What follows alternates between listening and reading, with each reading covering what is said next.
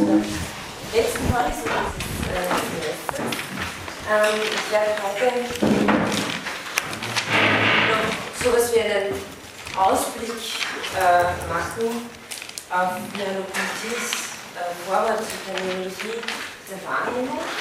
Ähm, das ist natürlich wirklich nur insofern ein Ausblick, als wir äh, nur das Vorwort lesen und äh, sonst keine weiteren äh, Kapitel mehr aus dem Buch.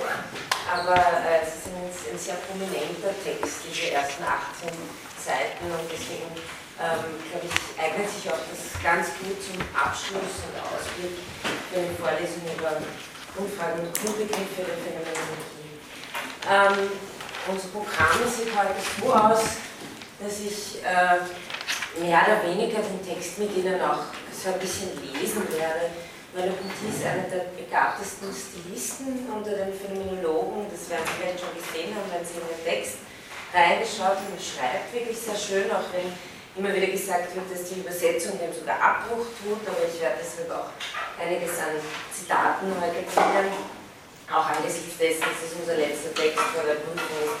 Lesen wir den sozusagen gemeinsam äh, durch und ich werde Ihnen den wesentlichen Punkten, die Sie hier aufgelistet sehen, durchgehen.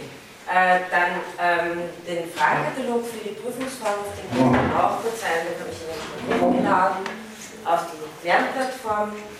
Und ähm, das gebe ich Ihnen vielleicht nicht jetzt, äh, damit Sie es mal bei sich haben.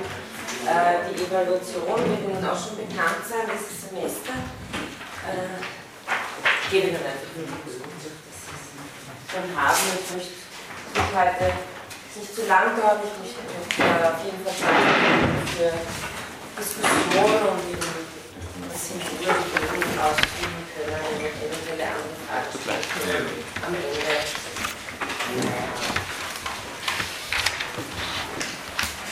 Okay, ähm, vielleicht einfach noch ein paar Worte äh, zu Beginn zu Maurice Merleau-Ponty der so etwas wie äh, zum Dreigestirn der neuen Phänomenologie dazugehört. Also wenn wir sagen Husserl, dann wesentliche äh, Transformation der Phänomenologie durch Heidegger, dann wird oft Merleau-Ponty äh, als dritter Vertreter genannt, der auch nochmal, äh, indem er Husserl und Heidegger zusammendenkt, aber auch einen sehr eigenen Ansatz entwickelt, den den dritten Weg oft nennt, die Phänomenologie.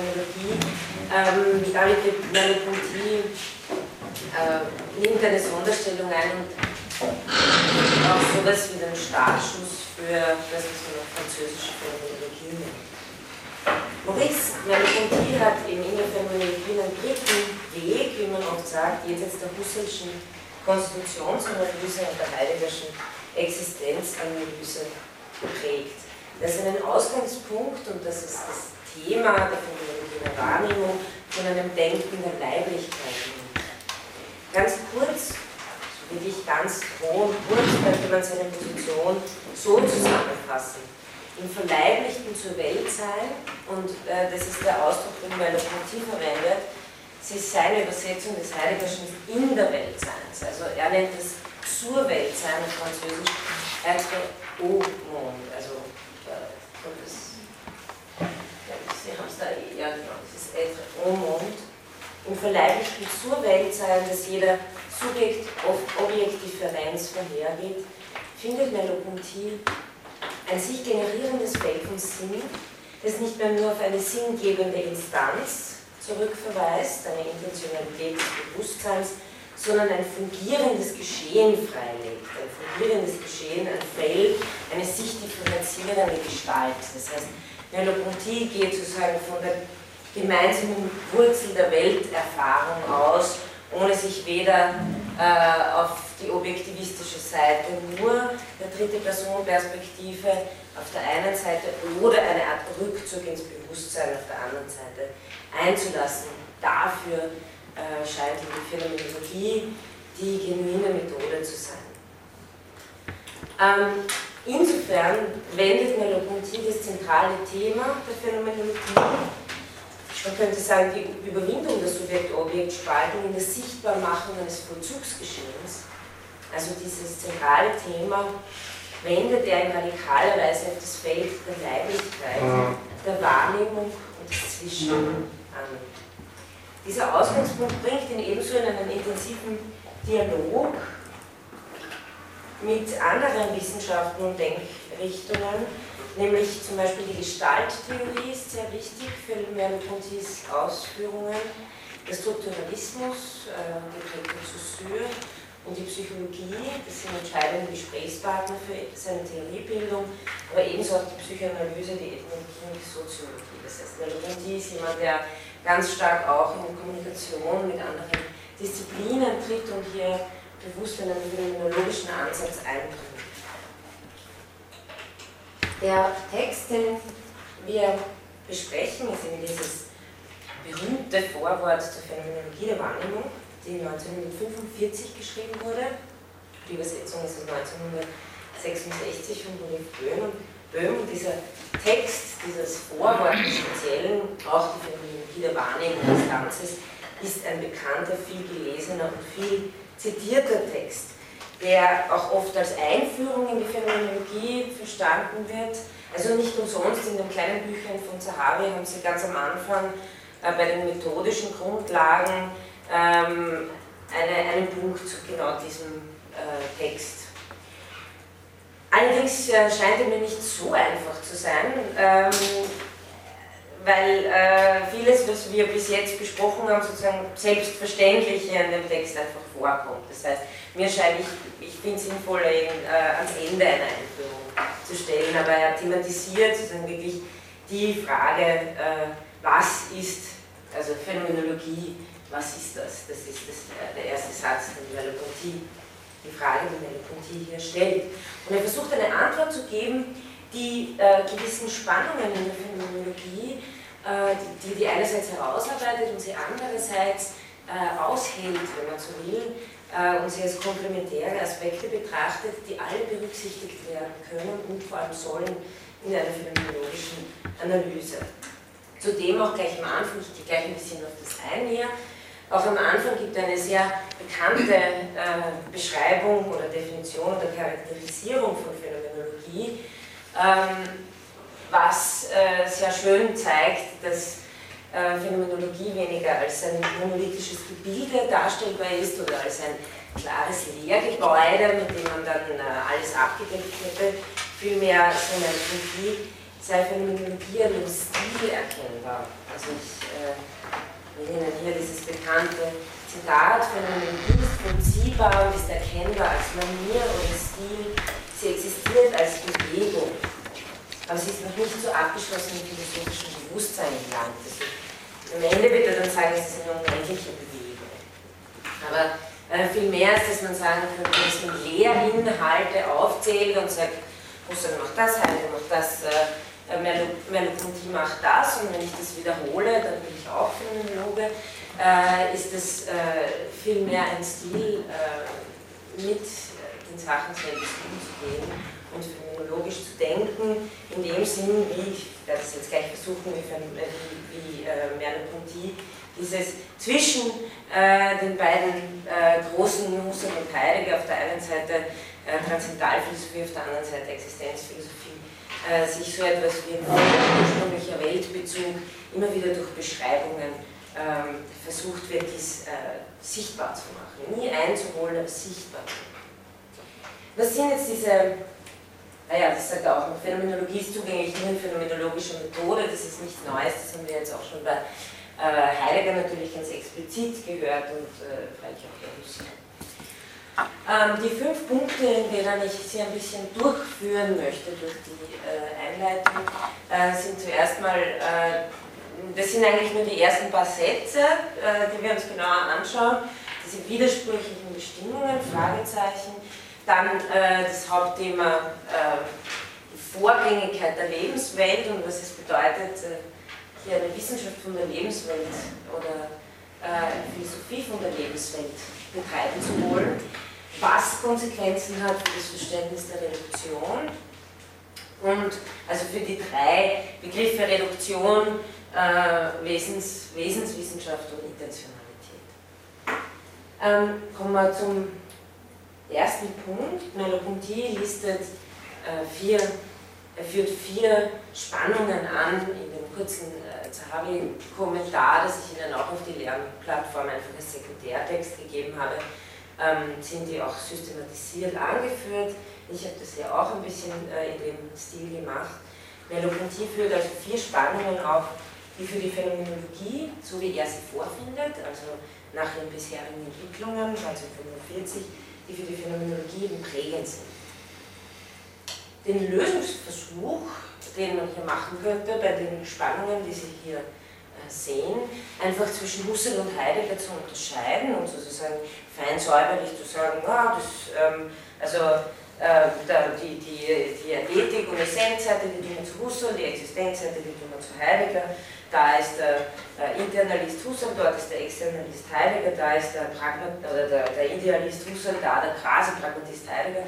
Das lehnt äh, Merleau-Ponty von Anfang an ab und sagt, so einfach äh, ist es nicht, dass zwei verschiedenen, also er, er hält so einen Lösungsversuch sogar für naiv, aus äh, dem ersten Grund, weil diese Spannungen schon in Husserls Werk selbst vorkommen, weil man sie auch mit einem gewissen Grad in Heideggers Werk äh, allein finden kann und weil es sich eben um komplementäre Aspekte handelt.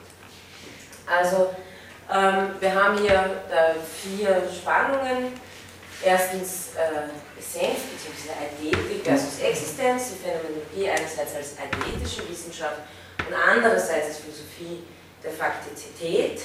Ähm, da bringe ich Ihnen gleich ein Zitat dazu. Das sind, sind wirklich die ersten paar äh, Sätze dieser Einleitung, wo Merleau-Ponty sich sehr schön dem annähert, äh, was Phänomenologie, äh, wie sich Phänomenologie bis jetzt äh, gezeigt hat. Also Zitat, Phänomenologie ist Wesensforschung. Alle Probleme, so lehrt sie, wollen gelöst sein durch Wesensforschung das ist ja auch das, was wir gehört haben. Deswegen bringe ich sozusagen nochmal als Wiederholung und Zusammenschau. Bestimmung des Wesens der Wahrnehmung, etwa des Wesens des Bewusstseins. Doch ebenso sehr ist Phänomenologie eine Philosophie, die alles Wesen zurückversetzt in die Existenz und ein Verstehen von Mensch und Welt in der sogenannten Faktizität fordert. Also erste Spannung, Phänomenologie ist nicht bloß Essentialismus, sondern auch eine Philosophie der Faktizität. Die zweite Spannung, die hängen natürlich alle miteinander zusammen.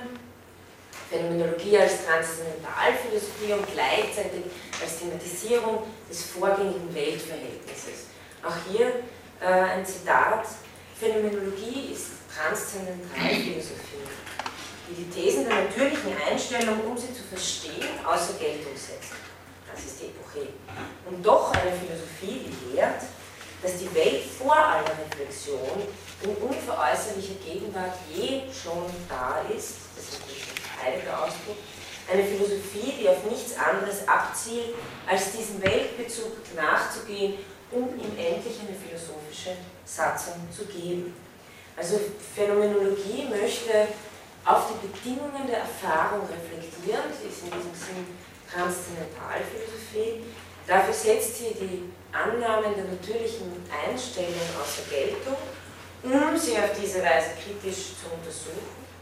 Und dennoch nimmt sie von einem vorgängigen Weltverhältnis ihren Ausgangspunkt. Dann damit ganz kurz zum dritten Punkt, Phänomenologie einerseits als strenge Wissenschaft und andererseits als Besinnung auf die Lebenswelt. Hier haben Sie zum Beispiel schon eine Spannung, die hier bei Husserl äh, vorkommt. Nochmal Zitat Merleau-Ponty. Sie, die Phänomenologie, hat es abgesehen auf Philosophie als strenge Wissenschaft und doch gleichwohl ist die Besinnung auf Raum, Zeit und Welt des Lebens. Und die vierte Spannung, Phänomenologie als deskriptive Disziplin und als genetische Wissenschaft. Zitat Merleau-Ponty. Sie ist der Versuch einer direkten Beschreibung aller Erfahrung, so wie sie ist, ohne Rücksicht auf Probleme genetischer Psychologie oder Kausalerklärung, das will die Phänomenologie nämlich nicht, wie sie in der Naturwissenschaftsgeschichte und Soziologie, wie sie in Naturwissenschaftsgeschichte und Soziologie zu bieten versuchen. Und doch spricht Husserl von genetischer Phänomenologie, ja konstruktiver Phänomenologie. Also ähm, die Phänomenologie wird gern als deskriptive Disziplin dargestellt, das heißt eine Beschreibung von Erfahrung, und in diesem Sinn lehnt sie sozusagen alle Erklärungen oder Zusatzbeschreibungen ab, die nicht selber in dem Erfahrungsgehalt vorfindbar sind, also wie etwa äh, kausale Erklärungen.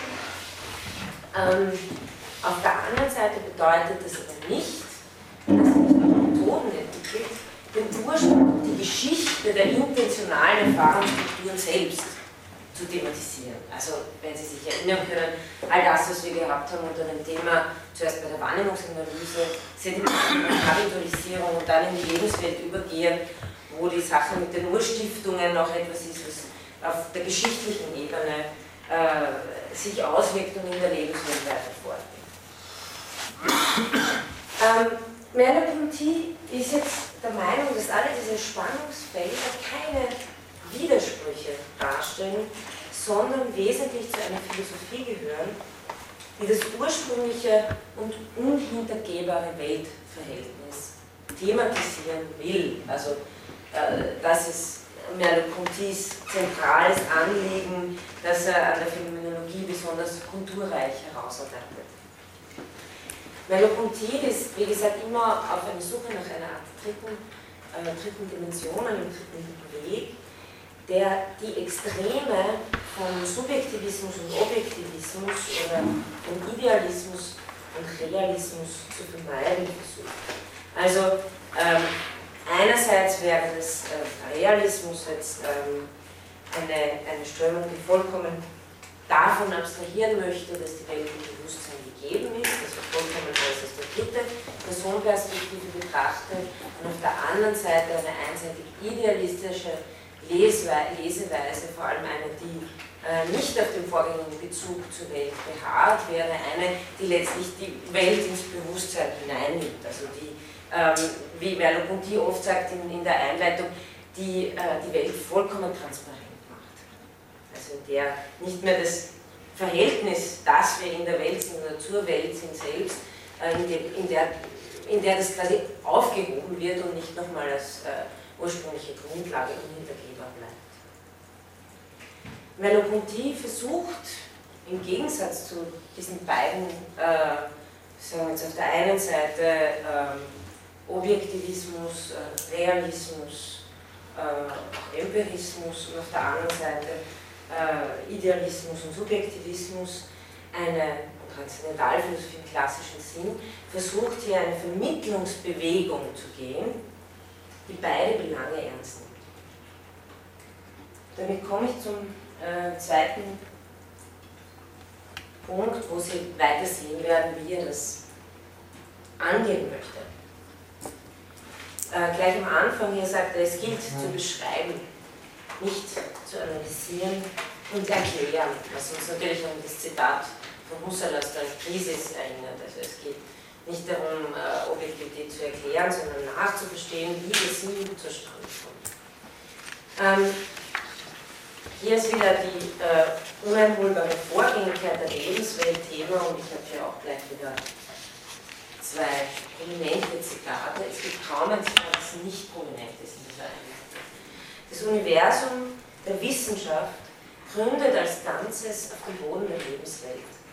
Und wollen wir die Wissenschaft selbst im strengen Denken erziehen und ihre Tragweite genau ermessen, so gilt es allen voran, auf jene Welterfahrung zurückzugehen, deren bloß sekundärer Ausdruck die Wissenschaft bleibt. Nie wird die Wissenschaft denselben Seinsinn wie die Erfahrungswelt haben, aus dem einfachen Grunde, dass sie deren Bestimmung oder Erklärung ist. Also Sie haben im Grunde hier genau die gleiche These, die Husserl mit der Lebenswelt äh, vertritt. Ähm, eventuell ein bisschen äh, anders formuliert, aber im Gehalt nach ist es genau dasselbe. Und Merleau-Ponty will jetzt in diese vorgängige äh, Welterfahrung hineinspringen, aber nicht mit dem Ziel, um die genauso zu fixieren wie eine wissenschaftliche Erfahrung, sondern dieses Im Flusssein der natürlichen Welterfahrung genauso als dieses Im Flusssein schreiben. Und dazu kann sie nur neugierig machen darauf, die, in die Phänomenologie der Wahrnehmung hineinzulesen. Also wenn das jemand auch wirklich sprachlich umsetzen kann, dann ist es wohl Merleau-Ponty. Zurück äh, auf die Sachen selbst, sagt er weiter, heißt zurück, wenn man diese alle Erkenntnis vorausliegende Welt, von der alle Erkenntnis spricht und bezüglich deren alle Bestimmung der Wissenschaft notwendig abstrakt, sekundtiv, sekundär bleibt, jetzt kommt ein schönes Bild, sowie Geografie gegenüber der Landschaft, in der wir alle erst lernten, was dergleichen wie Wald, Wiese und Fluss überhaupt ist. Wie unterscheidet sich jetzt für Merleau-Ponty äh, ein solcher Rückgang von einem klassisch idealistischen Rückgang? Das Subjekt, und das betont Merleau-Ponty im Gefolge natürlich von Heidegger, aber ohne dabei Husserl zu widersprechen, er meint, bei Husserl ist das auch schon zu finden, das Subjekt hat keine Priorität vor der Welt. Ich meine, da kann man natürlich kann man natürlich argumentieren und sagen, naja, Moment, was ist jetzt mit der Weltvernichtung und so weiter. Aber die Art und Weise, wie äh, Merleau-Ponty Husserl liest, und genau das sollte ich als Klammer vielleicht noch äh, dazu sagen, Merleau-Ponty war einer derjenigen, die recht früh ähm, in äh, das Husserl-Archiv nach Löwen gekommen sind. Also äh, Husserls Schriften und Manuskripte sind ja zum Glück gerettet worden, wären sonst sicher vernichtet worden von den Nationalsozialisten, sind aber äh, gerettet worden ähm, von einem Ludwig von Breda und sind äh, an die Universität Löwen gebracht worden. Das ist der Grund, noch während des Krieges, das ist der Grund, warum ähm, heute in Löwen das Husserl-Archiv ist, wo sie ähm, zigtausende, zehntausende, also zig, zehntausende, ich weiß 60.000 Manuskriptseiten äh, von Husserl haben, von denen ein guter Teil schon transkribiert ist, aber äh, bei, bei weitem nicht alles äh, herausgegeben. Es muss man natürlich auch nicht alles herausgeben, aber nur, dass Sie wissen, da liegt ein wahnsinniger äh, äh Berg an Manuskripten herum, da Husserl ja täglich beschrieben hat. Und äh, Merleau-Ponty war einer der ersten, die sozusagen Gäste und Besucher in diesem Husserl-Archiv waren und hat zu diesem Zeitpunkt Manuskripte ausgegraben, die niemand gekannt hat äh, von Husserl über Leiblichkeit und Wahrnehmung. Und äh, sehr viel aus seinem Buch in der Phänomenologie der Wahrnehmung ist sozusagen äh, Ergebnis dieser, dieser Auseinandersetzung mit Husserl auf äh, einer Ebene, die anderen Philosophinnen und Philosophen gar nicht möglich war zu der Zeit, weil von Husserl ja sehr wenig Schriften veröffentlicht waren. Sie haben die logischen Untersuchungen gehabt, sie haben die Ideen gehabt, sie haben formale und transzendentale Logik. Und Erfahrung und Urteil war schon sehr schwer, weil die, erste Auflage von den äh, Nationalsozialisten eingestampft worden ist. Aber ähm, diese ganzen tausenden Manuskriptseiten, die jetzt herausgegeben sind in der Gesamtausgabe, die hatte man damals noch nicht. Also ähm, Merleau-Ponty liest sozusagen Husserl und liest vor allem durch die Manuskripte und durch den späteren Husserl äh, diesen als jemand, äh, mit dem die These zu vertreten ist, dass, und ich glaube, das ist verteidigbar, dass äh, Subjekt, Intersubjektivität und Welt sozusagen drei äh, Pole sind, die nicht aufeinander reduzierbar sind. Also ich kann ein Verständnis von Welt nur haben über Subjektivität und Intersubjektivität und vice versa für alle drei anderen. Also das eine lässt sich nie auf das andere reduzieren. Das Subjekt, das Subjekt hat also im Vergleich zu einem klassisch idealistischen Ansatz keine Realität vor der Welt, ähm, indem man eben das Bewusstsein von der Welt loslösen würde und die Fülle der Welt auf die Leistung eines eines reinen weltlosen Subjekts zurückführen würde. Und Merleau-Ponty plädiert stark dafür, die Phänomenologie nicht mit einem solchen Ansatz zu verwechseln. Denn er sagt, dann wäre die Welt bloß das Produkt einer Konstitution oder Konstruktion und Phänomenologie ist kein Konstruktivismus. Also wenn, äh, ich denke eh nicht, dass dieser Eindruck äh, bisher entstanden ist, aber nur um es nochmal deutlich zu sagen. Und hier nochmal Merleau-Pontys äh, Argument. Er sagt, wenn dem so wäre, dann wäre, also dann, wie stellt sich die Welt in solchen Theorien dar? Sie stellt sich als vollkommen transparent dar. Das heißt, ihr Sinn würde sich in unseren Sinnstiftungen erschöpfen. Merleau-Ponty zeigt aber sehr schön, dass unsere Erfahrung im Grunde genommen sich nicht so vollzieht. Sie ist vielmehr eine Sinnerfahrung, manchmal auch ein Widerfahren ist von Sinn. Also es ist nicht so, wie wenn wir dastehen und einfach die Welt so, wir, wir, wir, machen, jetzt da, wir machen jetzt einmal Sinn, ja? wir konstruieren eine Welt. Äh, Im Gegenteil, unsere Erfahrungen ist nicht eine, die zuerst rein ist und dann einfach nur Sinn hervorbringt, sondern wir sind mit der Welt immer schon verflochten, indem wir Sinnerfahrungen machen und sich die Welt, und meine Partie das äh, beschreibt, als ein, eine unerschöpfliche Quelle von Sinn erweist, die wir schon konstituieren, aber die, die nicht, das ist kein, sozusagen kein einseitiger äh, einfach äh, Stiftungsprozess, sondern auch durch, durchaus als Widerfahrenes zu beschreiben. Also wie er sehr deutlich sagt, die Wirklichkeit ist zu beschreiben, nicht zu konstruieren oder zu konstituieren. Es geht ja auch ganz stark, und das ist etwas, was die Phänomenologen und Phänomenologinnen, der, wie ich es manchmal in der zweiten Generation, das, ich will sie nicht verwirren, ich, ich nenne manchmal die erste Generation Husserl, äh, Heidegger, Scheler. Die zweite Generation, das sind Leute wie Merleau-Ponty, Sartre, Arendt, ähm, die sind alle so um 1905 geboren. Ja. Und äh, dieser Generation geht es ganz stark auch ähm, um die Frage der, der Wirklichkeit. Ja. Was bedeutet es, Phänomenologie äh, zu betreiben und, und gleichzeitig ähm, mit, diesem, mit diesem nicht auflösbaren Überschuss äh, umzugehen, den Wirklichkeit ja ausmacht. Weil wenn Wirklichkeit das wäre, was wir selber uns erschaffen, dann äh, könnte es sozusagen ein Traum auch sein. Also das macht die Wirklichkeit zur Wirklichkeit. Was natürlich ein genuin phänomenologisches Problem ist, das auch zu beschreiben, wie, wie diese Sinne erfahren. Ähm, mit diesem Ansatz von Merleau-Ponty geht eben auch die bereits erwähnte leibliche Erfahrung oder leibliche Verankerung in der Welt einher. Und für Merleau-Ponty ist das Hauptthema der Leib, Wahrnehmung Leib. Ähm, und mit dieser leiblichen Verankerung in der Welt, wie er das nennt, möchte er auch den klassischen Leib-Seele-Dualismus überwinden und eine grundsätzliche Neubestimmung des Verhältnisses von Bewusstsein und Natur jenseits der Alternativen zwischen Idealismus und Realismus entwickeln. Ebenso sind seine Analysen bemüht, sowohl Empirismus als auch Intellektualismus in ihre Schranken zu weisen und deren Reduktionismen im Verhältnis zu einer Beschreibung der lebendigen Wahrnehmung, und das ist das Thema des Buchs, aufzuzeigen.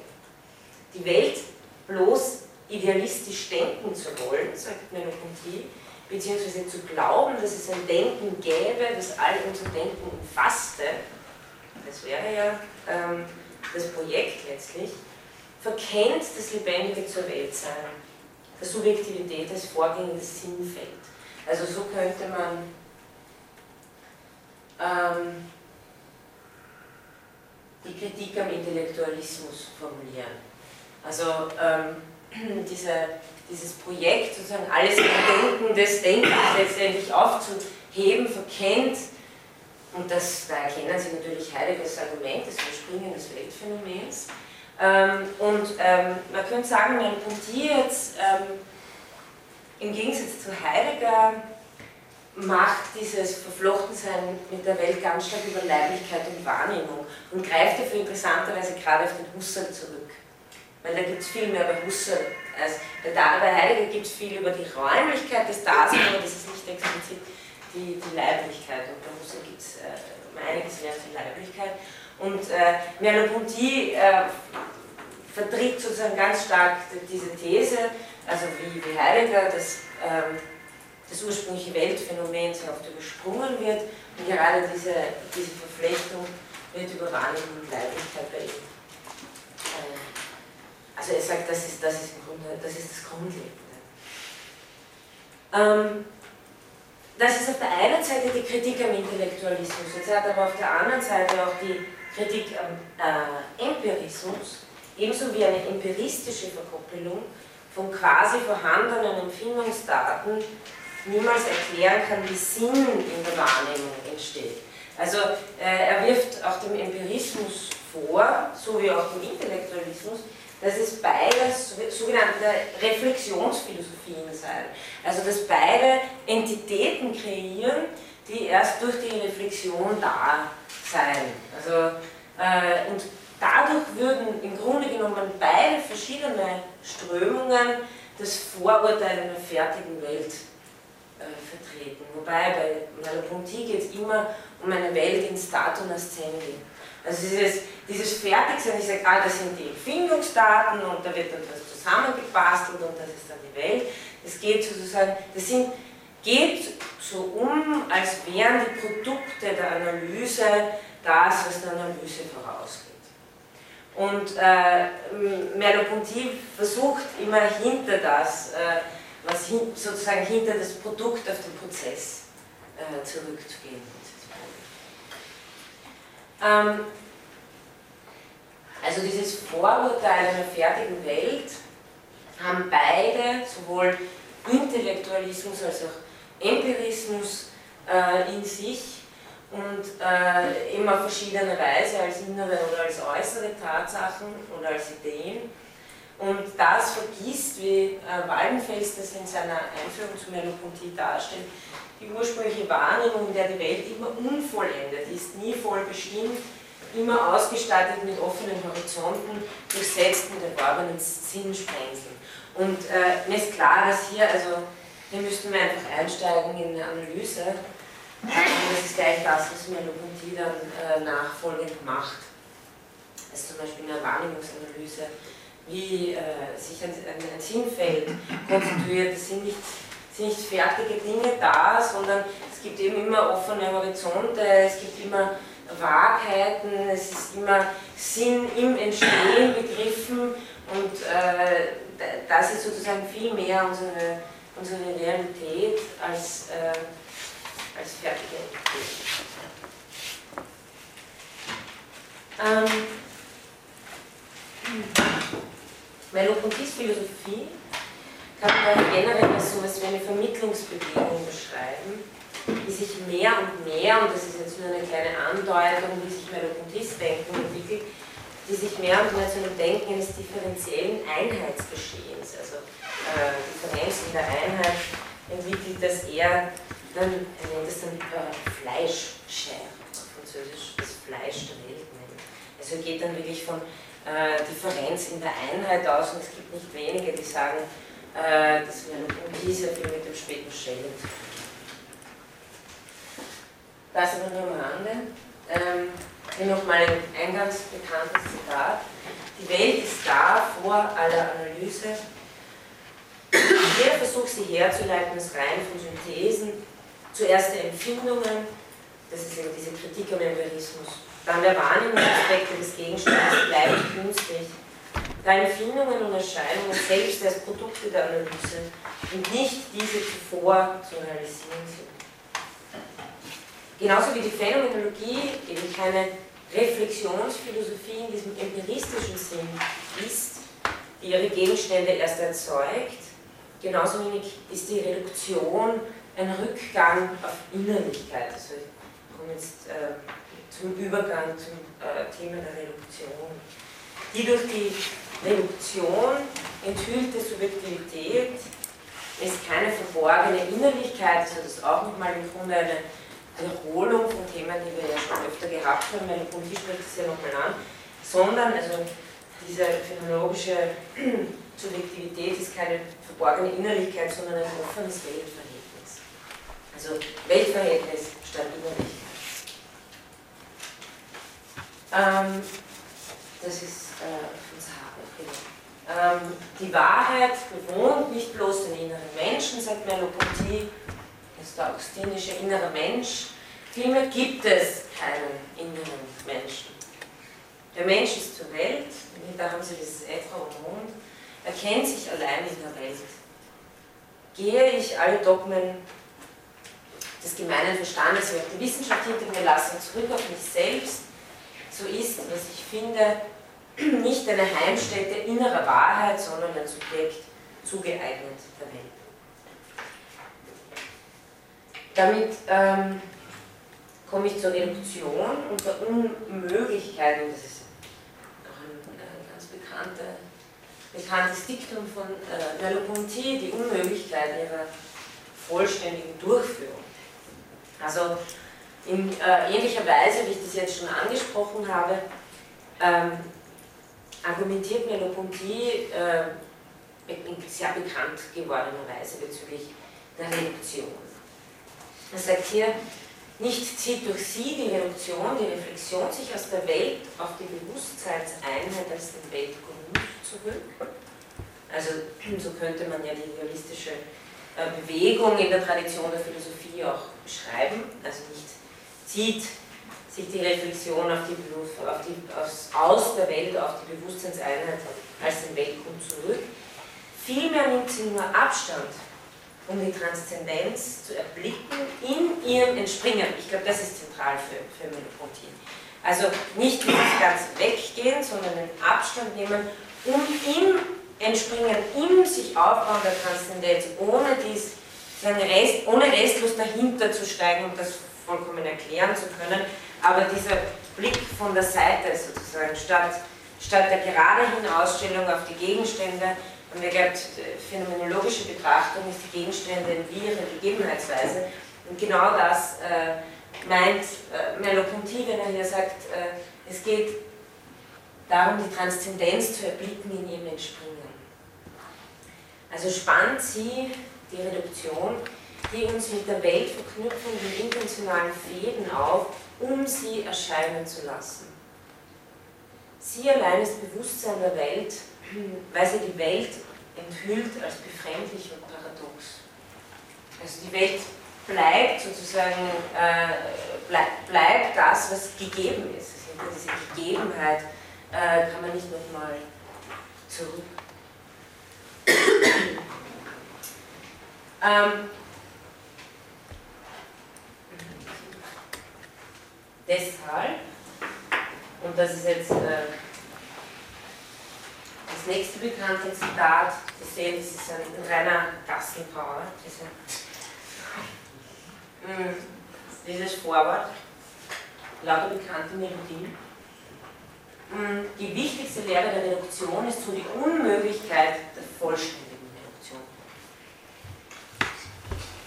Das ist sozusagen auch, ich meine, da gibt es eine ganze Tradition, ab Eugen Fink, dem Assistent von Edwin Husserl, der schon mit Husserl zusammengearbeitet hat, eben zu dieser Frage der Reduktion. Erstens, wie ist die Reduktion motiviert? Das ist ja auch gar nicht so leicht zu beantworten, wenn wir nicht schon immer drin sind, wie kommt man jemand ähm, dorthin, Reduktion zu vollziehen, transzendentale Reduktion zu vollziehen. Und wenn wir sie vollziehen sind, ist es jemals möglich, sie vollständig zu vollziehen. Und Merleau-Ponty meint, nein, und das genau ist die Lehre nämlich die wichtigste Lehre der Reduktion. es ist, wenn Sie so wollen, in diesem Weltverhältnis, in dem wir stehen, wir können nicht aus diesem Weltverhältnis heraustreten. Was wir machen können, ist sozusagen einen reflektierenden Blick darauf werfen, aber genau das lehrt uns, dass wir nicht vollständig heraustreten aus dem Weltverhältnis. Deswegen sagt er, wären wir absoluter Geist, dann wäre die Reduktion kein Problem. Doch da wir zur Welt sind, da alle unsere Reflexionen ihrerseits, und da kommt die Zeitlichkeit, auch in den Zeitstrom verfließen, den sie zu fassen suchen, gibt es kein Denken, das all unser Denken umfasst. Also hier auch nochmal die Uneinholbarkeit ähm, der eigenen Zeitlichkeit, die natürlich ähm, im Weltverhältnis und vor allem in der Reflexion drauf, in der Konstitution von Gegenständen, die sich durchhalten in einer gewissen Zeitlichkeit, auch verschiedenen Gegebenheitsweisen, kommt ja der Bewusstseinsstrom selber in das Blickfeld als ein ständig präsent machender, aber gleichzeitig verfließender. Husserl nennt es ja das Nunc-Stans auf eine Weise, weil es auf der einen Seite Präsenz bleibt, aber auf der anderen Seite ist es auch ein Nunc-Fluens, weil äh, die Zeit immer weiter verfließt. Im ständigen Präsenz. Und auch das mit Merleau-Ponty, äh, auch daraus können wir niemals ähm, philosophierend vollständig heraustreten. Subjektivität oder oder einen Absatz davor noch, Reflexion, sagt er, ist daher nur radikal. Und Reflexionsphilosophie ist für ihn sehr oft ein kritisch gefasster Begriff, deshalb äh, müssen Sie da ein bisschen vorsichtig sein. Das ist immer sehen, wann er was meint. Hier meint das, das radikale Reflexionsphilosophie positiv. Reflexion ist nur radikales Bewusstsein der Abhängigkeit ihrer selbst von dem unreflektierten Leben, in dem sie erstlich, ständig und letztlich sich situiert. Also es geht äh, um dieses präreflektive oder unreflektierte, aus dem heraus äh, erst Reflexion entstehen kann. Und das sie thematisieren will, also Merleau-Ponty sagt nicht, nö, über das können wir überhaupt nicht reden, sondern er sagt, genau darüber müssen wir versuchen zu reden, aber es muss uns gleichzeitig klar sein, dass wir nicht äh, einholen werden. Ähm, und das bezieht sich auf die Möglichkeit, nicht nur die Wirklichkeit der Welt, sondern eben auch die Wirklichkeit der anderen ernst zu nehmen. Denn vorher richtig sagt mir Ponty natürlich die reflexive Analyse, nämlich die, die, das, die hinter das Weltverhältnis zurücktreten will, die hat auch die kennt auch kein Problem des anderen und kein Problem der Welt. Weil wenn ich den anderen, also wenn der andere wirklich in meiner Sinngebung sich erschöpfen würde, dann habe ich kein Problem des anderen. Dann habe ich nicht einen anderen. Also ein Problem des anderen, und das ist auch ein, ein ganz wichtiges Kapitel in der Phänomenologie der Wahrnehmung weiter hinten, mm, ein Problem des anderen wird ganz parallel noch schön deutlich wie beim Weltproblem. Auf der einen Seite ähm, kann ich nur ähm, mich selbst fragen, was ist die Gegebenheitsweise des alter Ego. Auf der anderen Seite muss klar sein, dass ich das alter Ego niemals in meiner Sinnkonstitution erschöpfen kann. Also in meiner Sinnkonstitution das alter Ego erschließt sich nur, dass es nicht durch mich erschließbar ist. Aber was heißt das? Ja? Dass ich niemals voll aus dem äh, heraustreten kann, dass ich in ein Weltverhältnis mit anderen ein und wenn Sie so wollen, ist es natürlich auch schon die Konsequenz der Husserlschen Analyse. Hm. Nochmal ein, längeres Zitat hier. Reduziert, also hier nochmal als kritischer Punkt, reduziert man existiert, sich auf mein Bewusstsein zu existieren, so bleibt der andere ein leeres Wort. Es muss aber dieses mein Existieren auch das Bewusstsein umfassen, das man von ihm haben kann. Also, das heißt ja nicht, dass es da äh, kein Bewusstsein davon gibt. Und damit seine Inkarnation in einer Natur und die Möglichkeit mindestens einer geschichtlichen Situation. Das Cogito muss sich solcher Gestalt situiert entdecken. Und die Situiertheit ist auch ein großes Thema der werderbuddhischen Phänomenologie. Also das Cogito muss sich situiert äh, entdecken und nur unter dieser Bedingung kann mit Husserl zu reden die transzendentale Subjektivität in der Subjektivität sein. Also ohne diese Situiertheit zu denken, bleibt das Problem des anderen ein Steinproblem. Also dann äh, bleibe ich äh, Solipsistin, habe ich aber auch nie einen anderen gehabt. Das heißt, Merleau-Ponty zieht, zieht hier auch die Konsequenzen aus äh, dem Problem des alter Ego und, und der Welt nämlich das Cogito selbst situiert.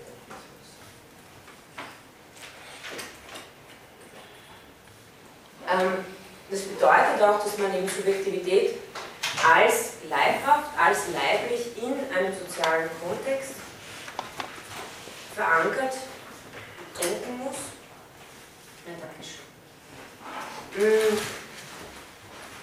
Vielmehr bietet die Erfassung der Wesensart, äh, Entschuldigung, gesprungen, die Welt, und das habe ich heute eh schon gesagt, die Welt lässt sich eben weder von der Subjektivität noch von der Intersubjektivität trennen und die Aufgabe der Phänomenologie besteht gerade darin, Welt, Subjekt und Intersubjektivität in dem übergreifenden Zusammenhang zu denken. Also ähm, von, diesen, von, dieser, von dieser Spannungsgestalt her zu denken. Womit ich zum vierten Punkt komme, nämlich Wesenswissenschaft und Existenz. Ähm, Phänomenologie ist ja ähm, Wesenswissenschaft, Wesenswissenschaft und Bewusstsein sein. Und die Phänomenologie, die phänomenologische Untersuchung bewegt sich, und ich glaube, das darf, kann man natürlich genauso für Heidegger behaupten, denn auch der, dem geht es um Wesensstrukturen, wenn er von Existenzialen spricht, der redet ja nicht von Fakta. Ähm, also die Phänomenologie bewegt sich zwangsläufig vom Faktum zum Wesen, aber ähm, wie meine Politik klar macht, ihr Interesse am Wesen ist kein Selbstzweck. Vielmehr bietet die Erfassung der Wesensart ein Mittel, um unsere faktische Existenz zu artikulieren, sie auszudrücken. Also da haben Sie auch wieder stärker den, den Heidegger-Impetus. Also das Wesen zu erfassen ist kein Selbstzweck, sondern das machen wir deshalb, um dafür uns Mittel zu erwerben, unsere faktische Existenz auszudrücken, sie zu artikulieren. Merleau-Ponty sagt, es bleibt unser tatsächliches Engagement in der Welt, und Engagement ist ein Begriff bei Merleau-Ponty, den er äh, an vielen Stellen äh, verwendet, in diesem praktischen Engagiertsein in der Welt, in einer Situation immer schon stehen. Also es bleibt unser tatsächliches Engagement in der Welt, was es zu verstehen und zu begreifen gilt, was alle unsere begriflichen Fixierungen polarisieren muss. Das heißt, im, im Sinne Heiliges gesprochen, hier auch nochmal eine Verbindung zu ziehen, wäre, würde das heißen, ontologische Erkenntnis ist dafür da, um äh, Hermeneutik der Faktizität zu betreiben, also für, das Montische.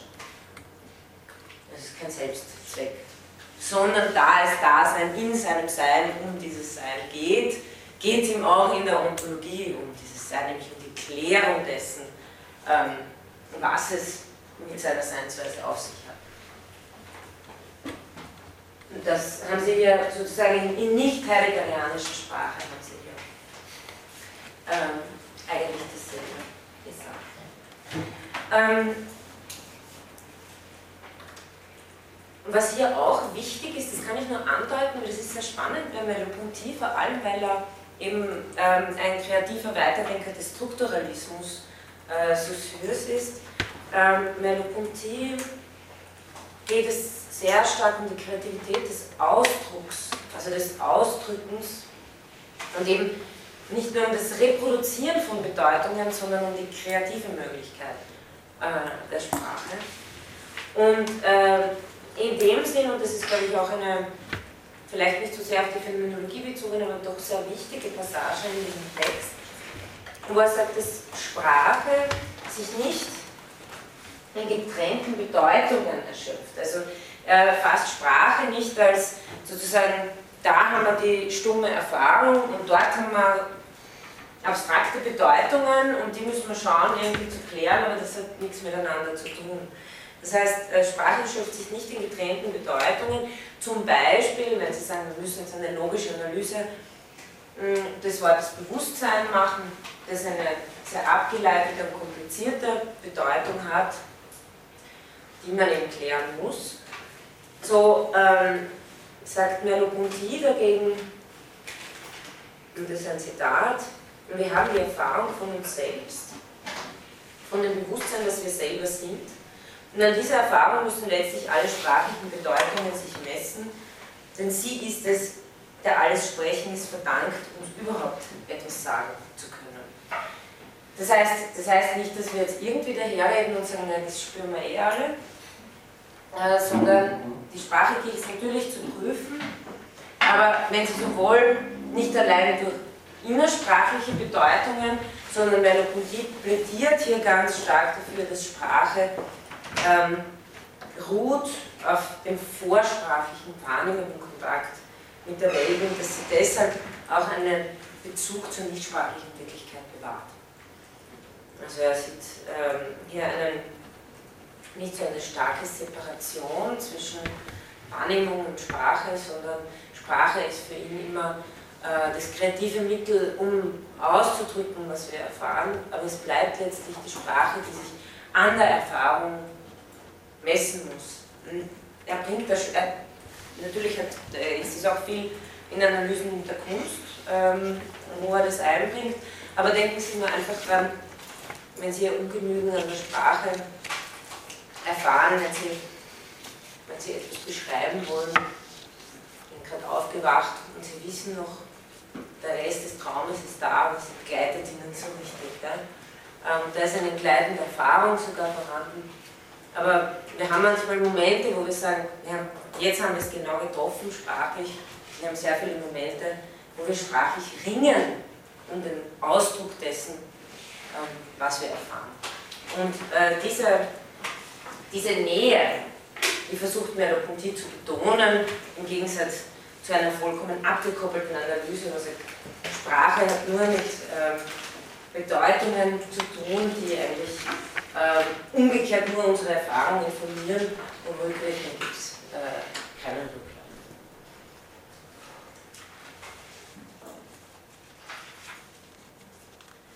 Und diese Reflexion auf Sprache verbindet er dann natürlich auch mit dem äh, Ansatz, Wesenswissenschaft sein zu wollen. Und sagt dann folgendes. Nicht also heißt das Wesen des Bewusstseins erforschen, die Wortbedeutung Bewusstsein auslegen, ich glaube, das ist aber allen schon klar geworden, und der Existenz in das Reich des bloß Gesagten entfliehen, Vielmehr heißt es, die wirkliche Gegenwart meiner selbst bei mir selbst, das Faktum meines Bewusstseins wiederfinden, das letztlich doch Wort und Begriff des Bewusstseins besagen wenn Bewusstsein was heißt, dann muss es eine Erfahrung sein, nur keine Wortbedeutung. Dem Wesen der Welt nachfragen heißt nicht, sie reduzieren auf einen Gegenstand unserer Rede und dann sie in die Idee erheben, vielmehr heißt, es darauf zurückgehen, was vor aller Thematisierung der Welt faktisch für uns schon ist. Und ebenso äh, sagt er das von der Wahrnehmung, also dem Wesen des Bewusstseins, Wesen der Welt, Wesen der Wahrnehmung.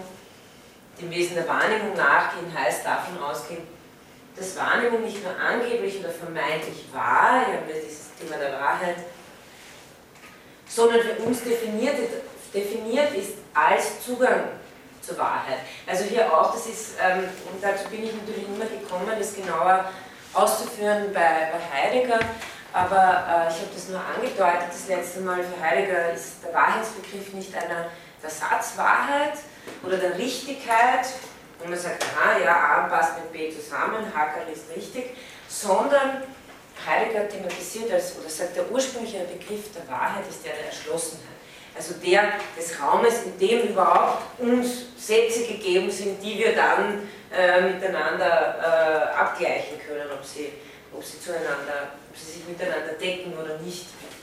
Und das Parallele haben Sie hier, wenn es heißt, dem Wesen der Wahrnehmung nachgehen heißt, ähm, zu zeigen, dass, dass Wahrnehmung für uns definiert ist als der Zugang zur Wahrheit.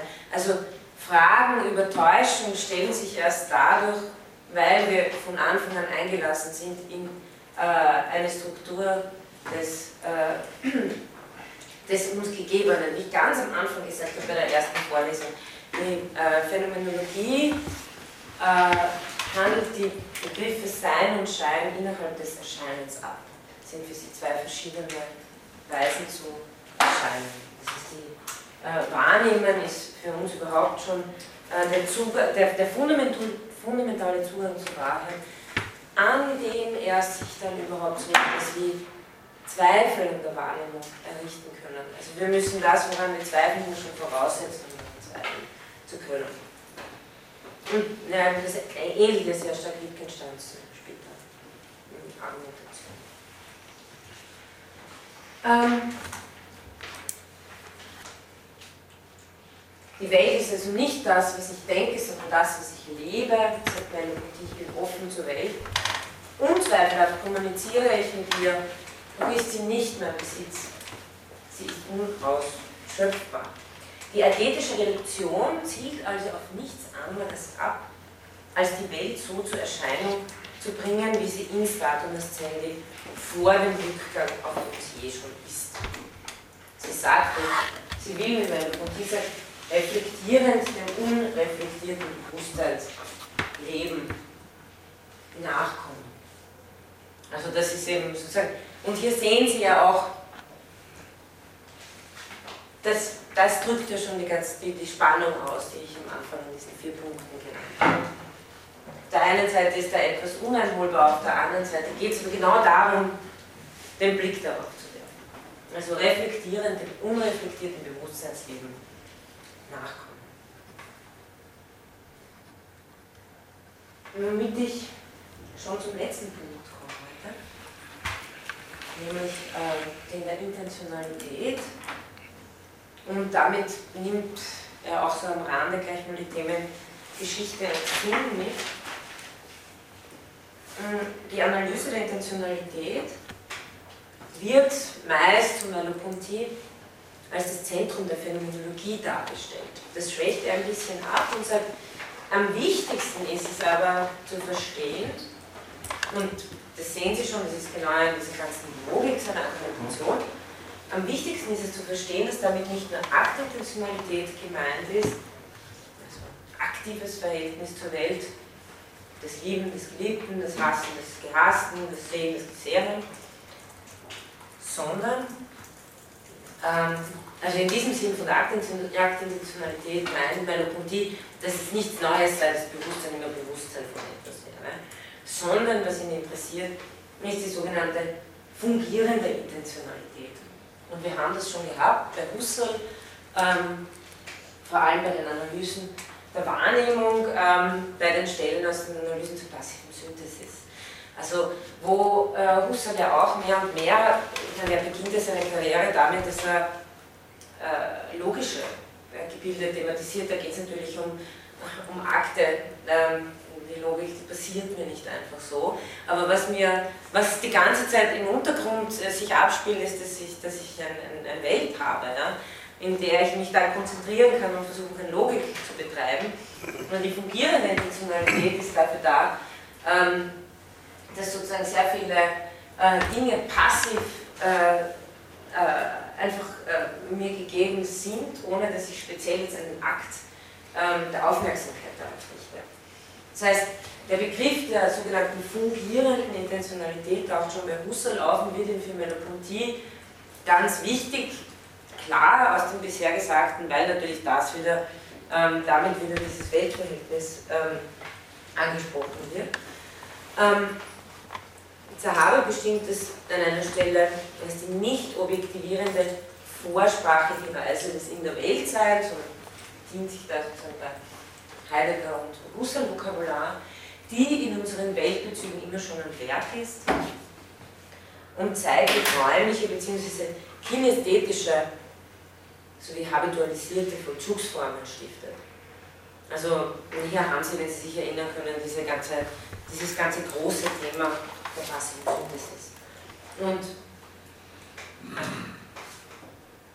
wie Merleau-Ponty das formuliert, also er sagt, die natürliche, also in der fungierenden Intentionalität, in ihrer Analyse gründet die natürliche vorprädikative Einheit der Welt und unseres Lebens. Das heißt, das ist für ihn das Hauptthema. Ne? Ähm, Aktintentionalität interessiert ihn weniger, sondern ähm, also interessiert, äh, kommt natürlich bei ihm auch äh, ins Spiel, aber ähm, die fungierende Intentionalität ist etwas, was er besonders in den Vordergrund stellt. Ähm,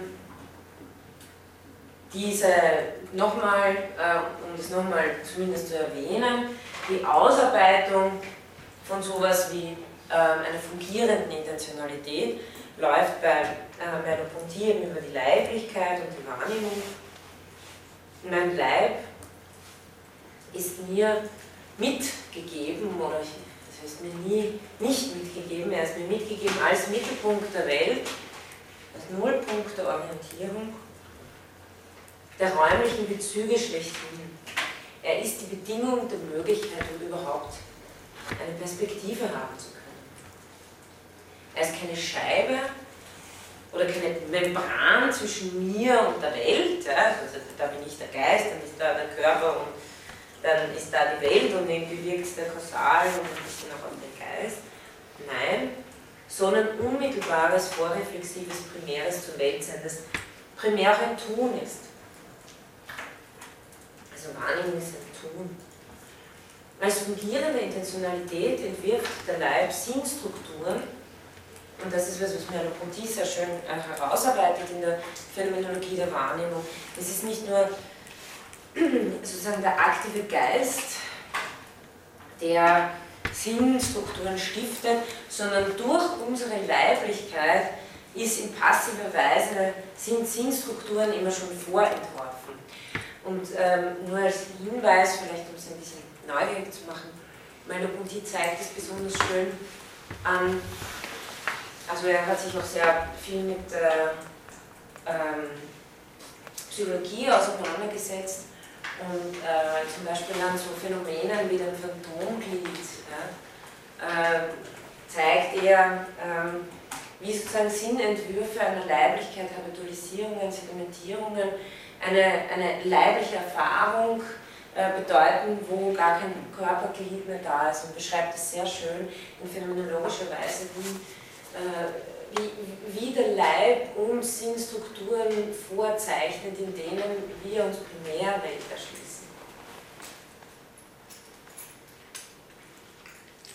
Ähm, genau, als fungierende Intentionalität entwirft der Leibsinstrukturen initiiert Bewegungen noch ohne bewusste Steuerung. Er ist mit Husserl gesprochen passives Vor-Ich und natürliches Ich, insofern ich mir vorgegeben bin. Der Leib ist immer schon in der Welt engagiert, so formuliert das Merleau-Ponty, in der Welt engagiert und transzendiert. Und eben dieses, ähm, ja? Ähm, dieses Weltverhältnis, dieses primäre Weltverhältnis lässt sich eben nicht mehr auf etwas anderes zurückführen oder durch etwas anderes erklären, sondern nur mehr beschreiben in Statum Ascendi. Es ist, wenn man so will, irreduzibel, rätselhaft oder mit Schelling gesprochen, unvordenklich. Also Schelling äh, hat eine ähnliche Figur, nennt es das Unvordenkliche und so kann man das bei Merleau-Ponty auch fassen. Ähm, schließlich, wie Sie hier bei dem Zitat haben, ähm, verbindet äh, diese, verbindet Merleau-Ponty diesen Gedanken der leiblich fungierenden Intentionalität mit, äh, mit, das, mit der im Sinn Lebens, mit der Sinnstiftung. Und äh, ich glaube, Sie erkennen sehr gut, äh, wahrscheinlich äh, gegen wen dieses Zitat geht, nämlich gegen den Freund Feind Sartre von Merleau-Ponty. Sie waren schon befreundet, aber wie sich das so gehört, haben sie sich auch überworfen. Zur Weltzeit sind wir verurteilt zum Sinn und bei Sartre steht, sind verurteilt zur Freiheit. Merleau-Ponty formuliert das in dem Sinn, wir sind verurteilt zum Sinn. Und nichts können wir tun oder sagen, das in der Geschichte nicht seinen Namen fände. Also, warum macht er das? Im Gegensatz zu Sartre, der von Heidegger herkommend ganz stark den Gedanken aufnimmt, die Essenz des Wesens ist, äh, die Essenz des Menschen ist seine Existenz, betont ganz stark den Entwurfscharakter des Daseins. Schon auch die Geworfenheit, aber vor allem den Entwurfscharakter. Wir sind verantwortlich dafür, wer wir sind und Dasein steht damit in der vollkommenen Freiheit und auch des Verurteiltseins zum eigenen Entwurf. Es kann sich nicht nicht entwerfen.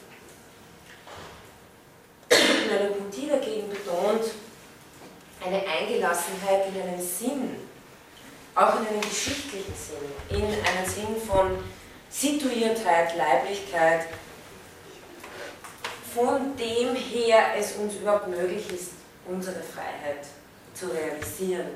Also wenn Sie so wollen, ist hier stärker eine Geworfenheitsstruktur thematisiert, aber Geworfenheit ist ja auch etwas Offeneres. Also Sinn ist bei, bei, bei Merleau-Ponty ja nie etwas abgeschlossenes, monolithisches, sondern wir sind verurteilt zum Sinn, heißt wir stehen immer in dieser Dynamik, dass sich für uns Sinn herstellt, dass er uns widerfährt, dass wir ihn entwerfen und so weiter, das alles schon auf einer ganz basalen leiblichen Struktur.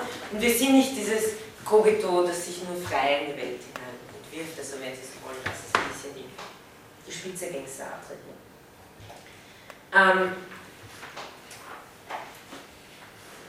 Deshalb hier noch, äh, das geht schon Richtung Abschluss, Ähm, da sehen Sie nochmal, äh, wie er das sozusagen aufspannt. Das habe ich in einem längeren Zitat zusammengenommen. Der Haupterwerb der Phänomenologie dürfte die in ihrem Begriff von Welt und Vernunft geglückte Verbindung äußersten Subjektivismus und äußersten Objektivismus sein, nämlich die Verbindung des Äußersten so, dass es zu diesem dritten Weg führen kann. Rationalität und warum? Rationalität bemisst sich nach diesem Begriff genau an der Erfahrung, in der sie sich enthüllt. Also in der sich die Rationalität enthüllt. Dass es sie gibt, besagt, dass Perspektiven sich kreuzen, Wahrnehmungen sich bestätigen und ein Sinn erscheint. Doch ist dieser Sinn nicht für sich zu setzen und umzudeuten in absoluten Geist oder Welt im Sinne des Realismus. Die phänomenologische Welt ist nicht reines Sein, sondern Sinn, der durchscheinende Schnittpunkt meiner Erfahrung, in dem der meinigen und der Erfahrung anderer und durch dieser aller Zusammenspiel untrennbar, also von Subjektivität und Intersubjektivität, die durch Übernahme vergangener, gegenwärtiger wie der Erfahrung anderer die meine zu einer Einheit sich bilden. Also hier haben Sie die ganzen Dimensionen von Intersubjektivität und Geschichtlichkeit, die ähm, ein dynamisches Sinnfeld bleiben. So erlangte philosophische Meditation, und das ist sozusagen der Abschluss hier, zum ersten Mal einen Grad von Bewusstsein, aufgrund dessen sie sich nicht mehr ihr eigenes Resultat, sich selber vorweg in der Welt schon verwirklicht war. Und ähm, Merleau-Ponty fügt noch hinzu, dass sie daher auch ein endloser Dialog bleiben müsse, eine endlose Meditation. Und äh, das sozusagen, ähm, das sind so die letzten paar äh, auch bekannten Sätze äh, dieses Vorwortes, dass es eben jetzt in Bezug auf das, was er ganz am Anfang sagt, es weder Zufall noch Trug sein, wenn die Phänomenologie eher als eine Bewegung, das heißt ein System oder eine Lehre, sich gibt und vergleicht es dann mit den Arbeiten mit dem Werk äh, von Balzac, Proust, Valéry und so weiter. Gott, ich brauche jetzt nicht nochmal fertig lesen, das sehen Sie eh hier. Ähm, also, aber ich dachte mir, das ist ein, ein schöner Abschluss, ähm, sozusagen diese, diese Formulierung von Merleau-Ponty hier, ähm, nochmal Phänomenologie in einem, einem eigenen Ansatz zu fassen, dabei aber doch die wesentlichen Punkte hier zusammenzunehmen, die bei Husserl und bei Heidegger gehabt haben, und sie auf eine neue Reflexionsebene nochmal zu heben, die besonders das, das, das Weltverhältnis und diese Verschränkung von Subjektivität, Intersubjektivität, Welt äh, in das Spannungszentrum stellt. Okay. Ähm, das wäre es von meiner Seite für dieses ähm, Semester. Ich hoffe, ich habe Ihnen mal so die grundlegenden Begriffe nahebringen können. Ich möchte jetzt eigentlich noch ein bisschen Zeit für die Diskussion äh, reservieren. Und ähm, ja,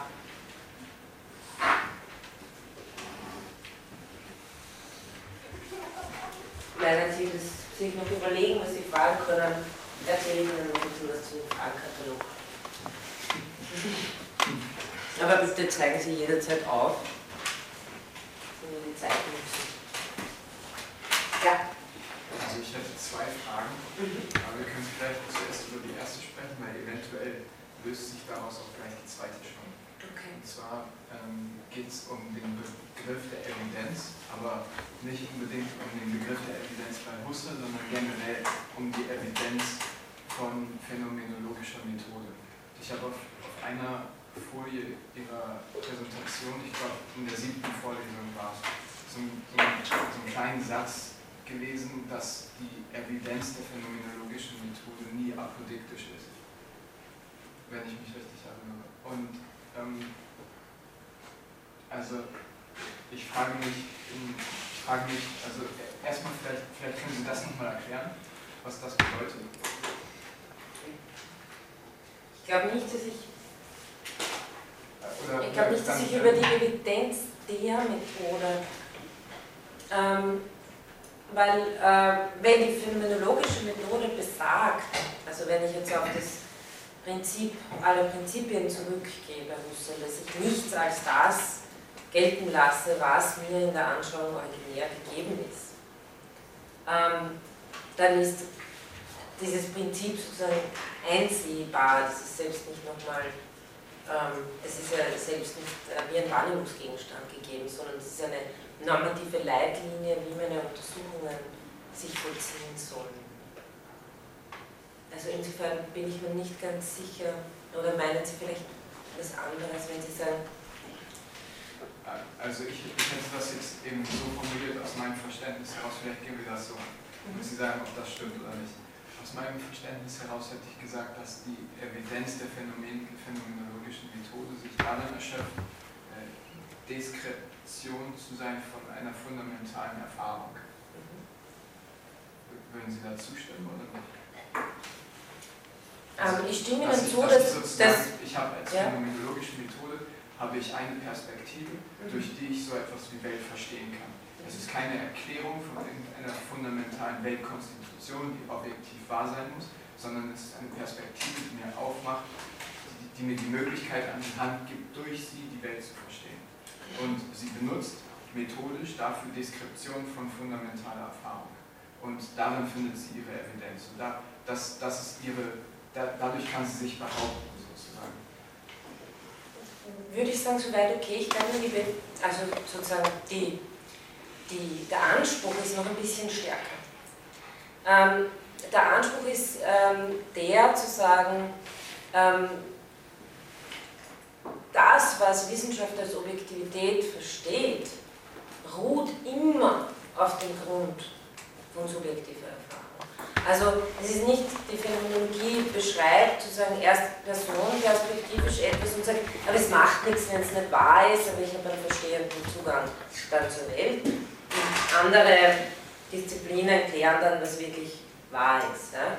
Das würde eine Trennung von Phänomenologie und Erkenntnistheorie bedeuten, das absolut nicht im Sinne Husserls wäre.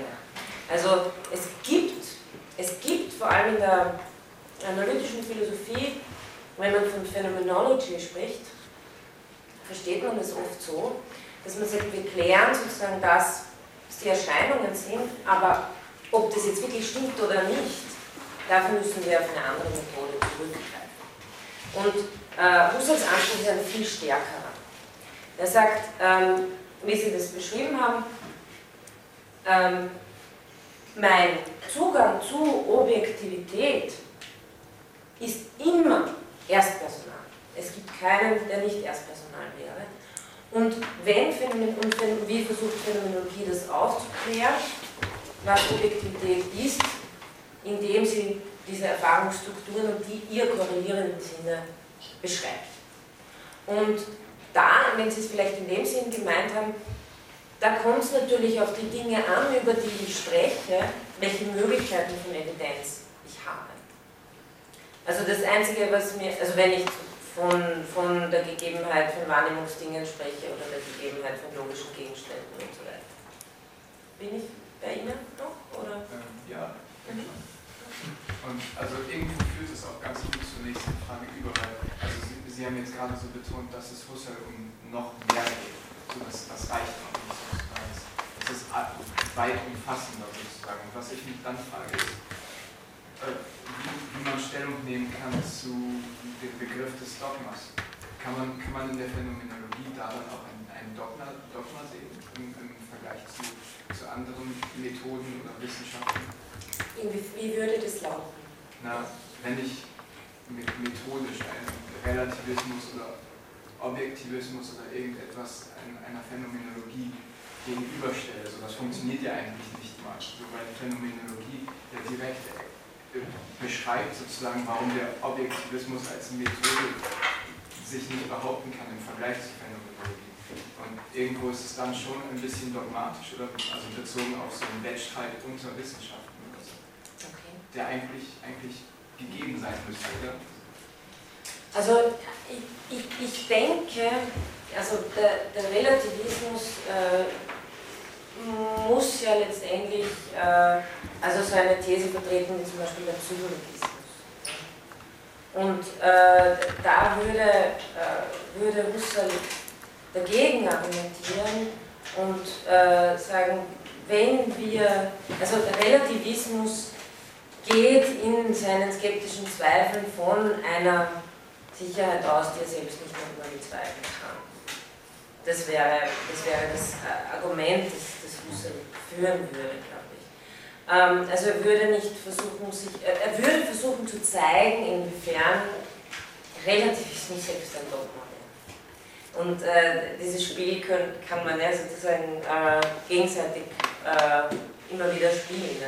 Dass man sagt, die Gegenargumente, wo, worauf wollen wir letztlich, ähm, worauf, wo, vielleicht, vielleicht so, wenn wir uns, und das ist ja sehr oft auch eine Frage dessen, was einen anspricht, ähm, worauf wollen wir unsere Sicht der Welt gründen?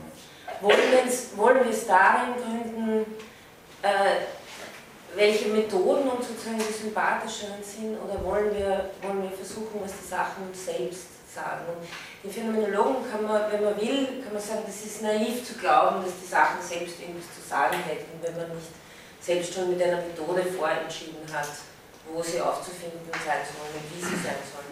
Aber gerade das wäre der Anspruch der phänomenologischen Methode, dass sie mit dem Gegenstand zusammenfindet. Also, äh, dass man im Endeffekt sagt, ja, äh, zeigen sich jetzt logische Einsichten als einsehbar, kann ich daran nochmal zweifeln, ähm, kann ich äh, an der Einsicht, dass Farbe und Fläche, also des Materialen a priori, immer miteinander gegeben sind, kann ich daran nochmal zweifeln oder äh, muss ich das tun, insofern ich die Anschauung, die sich mir gibt, nochmal so, mit einer Lehrintention begehe. Und das ist die Entscheidung der Phänomenologie ist schon die zu sagen, Täuschung ist immer möglich. Ja? Jeder kann, äh, jede phänomenologische Analyse kann sich irren, aber wenn sie etwas sagt, dann will sie etwas über die Sachen selber aussagen. Insofern, ähm, wenn es ein Dogma gibt, dann ist es, dass die Sachen sich selbst zeigen sollen. Das, das, wenn, wenn sie das dann Dogma nennen. Also ich glaube, ähm, ich glaube, der Vergleich, ähm, ich meine, zum, zum, zum Relativismus wäre sozusagen der Gegenbegriff der des Absolutismus, oder der absoluten Einsicht. Und ähm, mir scheint, äh, dass man die Phänomenologie da nicht ohne weiteres so leicht unterbringen kann, weil äh, eben die Evidenzart je nach Gegenstand geht. Und da könnte sie sowohl auch auf etwas Relatives hinausführen, als auch je nach Gegenstand zu sagen, nein, hier gibt es schon eine apodiktische Evidenz. Also es ist nicht immer um jeden Preis, äh, muss ein Prinzip des Relativismus oder des Absolutismus werden. Aber mm, um es nochmal weiter zu spinnen, Husserl würde wahrscheinlich auch fragen, Relativismus von woher? Und äh, also von, äh, von einem View from Nowhere oder um den Preis, um sich äh, gewisse Evidenzen sozusagen äh, durchzustreichen und, und auf einen Neutral Ground zu stehen. Also da würde er wahrscheinlich auch mit äh, Fragezeichen ansetzen. Wahrscheinlich die Richtung. Ist das für Sie halbwegs? Also so ganz verstanden habe ich es noch nicht. Mhm. Also ich habe für mich wirkt es immer noch so, als wäre Phänomenologie im Vergleich zu Relativismus und so weiter ähm, irgendwie dogmatisch. Ich habe da so als, als Analogie, das kann man bestimmt nicht so richtig so ziehen, aber so, so ein bisschen als Analogie habe ich im Kopf nur vom Modell her, ja, nicht inhaltlich oder irgendwas. Ähm, so eine Hegelsche Dialektik, die einen Satz von Widerspruch einfach fasst, weil er, weil er auch ein Mitteil davon ist. Und wenn man so will, ist Hegelsche Dialektik irgendwo dogmatisch weil es nicht den Satz von Widerspruch sozusagen nicht zulässt.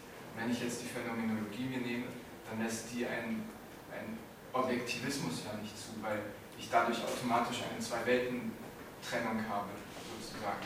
Und beides ist irgendwo aber eine, eine Methode, durch die ich einen Zugang zu dieser Welt bekommen kann. Und die Phänomenologie nimmt aber diese eine Methode irgendwie weg, weil sie sie in sich aufsaugt. Dadurch ist es für mich irgendwie, irgendwie immer noch dogmatisch. Also, ähm, die Frage ist, ob der Relativismus nicht auch dogmatisch ist, indem er sozusagen alles für relativ erklärt. Ähm, weil auch das bleibt ein äh, dogmatisches Prinzip, dass äh, alles nur relativ sei. Und wie gesagt, da wäre meine Antwort gewesen, dann schauen wir uns doch die Sachen an, was die Sachen. Hm. Lässt einen Objektivismus nicht zu, äh, würde ich nicht, ich nicht so scharf formulieren. Äh, lässt, ihn, lässt ihn schon zu, aber versucht ihn rückzugründen.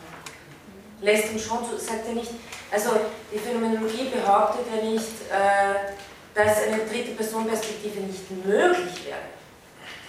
Sie versucht nur daran zu erinnern, dass die nicht vom Himmel fällt.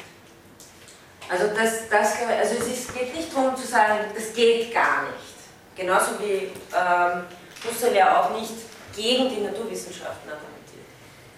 Sondern es geht vielmehr darum zu sagen, äh, wo ist diese dritte Personenperspektive, wenn sie, wenn sie abgeschnitten wird und isoliert wird, äh, wo führt sie zu einem Selbstmissverständnis?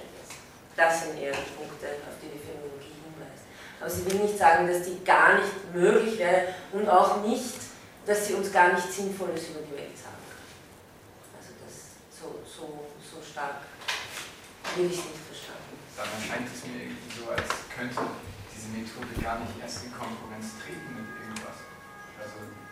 als, ist, als wäre sie kein, kein Dogma, weil sie nicht anderes fasst, weil sie nicht ausschließt, weil sie nicht sagt, du nicht, aber ich. So wie Husserl nicht Wissenschaft als oder Naturwissenschaft sowieso schon als außen vor und nicht wichtig, nicht relevant beschreiben würde, sondern also Phänomenologie schließt nichts aus und ist genau weil sie nichts ausschließt, nicht fähig in Konkurrenz zu treten und deswegen kein Dogma. Aber gerade das ist irgendwo auch schon wieder dogmatisch. Das habe ich glaube Sie mich missverstanden. Also es ist ja eines zu sagen, ich schließe nicht aus, anything goes. Und es ist was anderes zu sagen, die objektivistische Perspektive ist nicht Widersinn, aber sie ist gegründet auf eine erste Person. Das sind schon zwei verschiedene Behauptungen. Ich da hinten. Ja, ich denke auch, dass sie durchaus tolerant ist gegenüber den anderen Wissenschaften aber dass sie halt aufzuzeigen versucht, dass es immer nur eine Zugangsweise ist, aber durchaus eine nützliche sein kann. Also. Und ähm, sie gesteht ja auch, denke ich, sich selbst einiges dabei ein an diesem Punkt.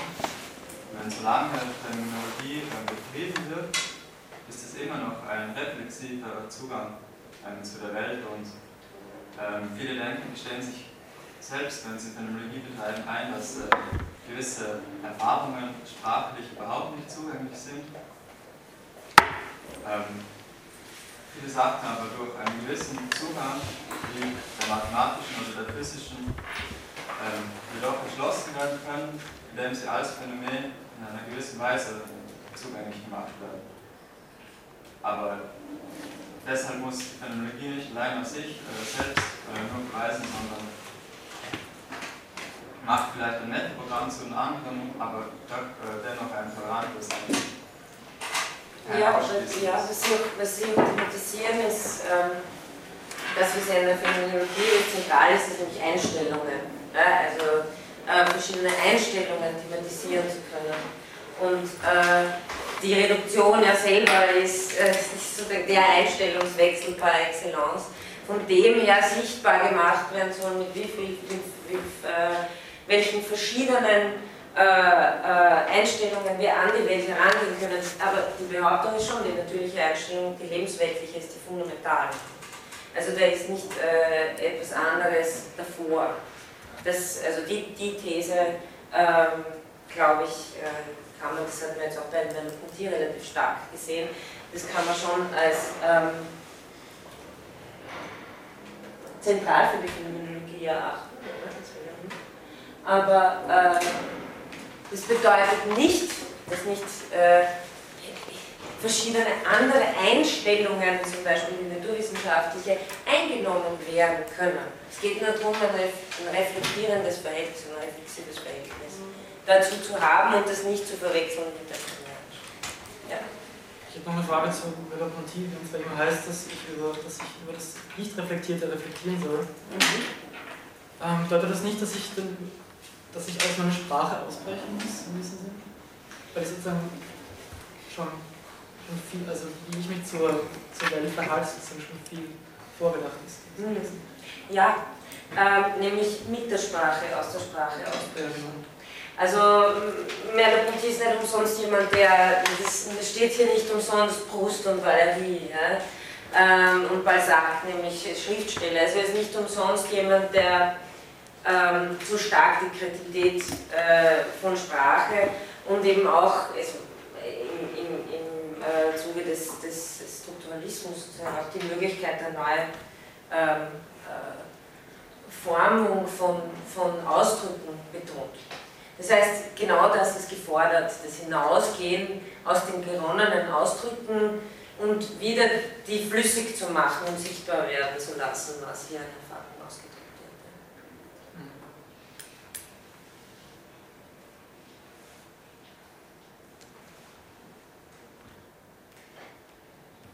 Soll ich Ihnen noch ein bisschen was sagen zum Pharmakologie?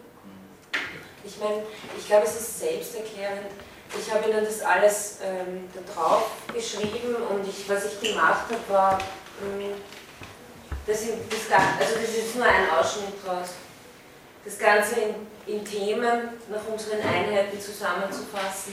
Dann haben Sie selber nochmal den Überblick, was sind die Themen, die wir da gemacht haben, was, ist, was sind die Texte gewesen und das sind jetzt zum Beispiel Fragen dazu. Oder Thema Intentionalität, das waren unsere Texte dazu das ist ein Teil vom Fach. Ich schreibe für mich das einfach so dahin. Ähm, für die Prüfung kommt nichts, was nicht da drin steht. Das sind nämlich eh sechs Seiten insgesamt, aber wenn Sie es einfach, wenn Sie es einfach durchgehen und anhand von diesen Fragen ein bisschen Ihr Skriptum durchschauen äh, und sich überlegen, könnte ich auf sowas äh, irgendwie eine sinnvolle Antwort geben, dann äh, soll es kein Problem sein, äh, die Prüfung zu schreiben.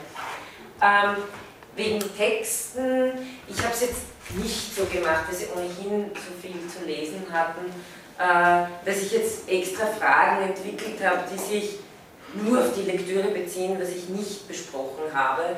Ähm, also das meiste davon habe ich besprochen und wenn ich schreibe, äh, beziehen sich hier auf den Text, dann, und Sie können sich das ja durchschauen, ich, da will auch jetzt dazukommen, dann hätte ich gern, dass Sie sich die zentralen Texte nochmal anschauen, damit Sie da einfach die Argumentationsstruktur nochmal zu Gemüte führen. Die Texte sind, können Sie nicht verwenden bei der Prüfung, ähm, aber es geht mir auch nicht darum, dass Sie auswendig irgendwas zitieren oder so. Es geht mir einfach nur darum, dass Sie ein bisschen im Hinterkopf haben, äh, wie, wie funktioniert der Text oder wie, wie, ging die, wie ging die Argumentation.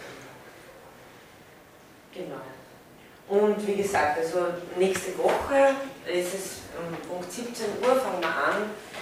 Äh, ja, nein, was ist 16 Uhr? 16, genau, 16. Punkt 16 Uhr fangen wir an und sind dann eineinhalb Stunden und genau. Gut, dann würde ich Sie noch bitten, mir die, diese Evaluationen auszuführen. Und einen Überlegen,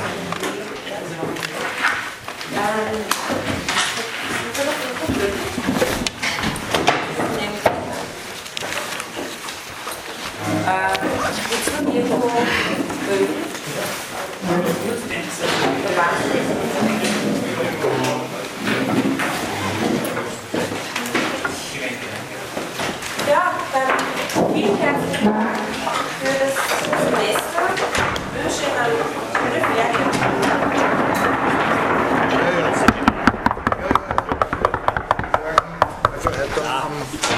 Das ist nächste Woche.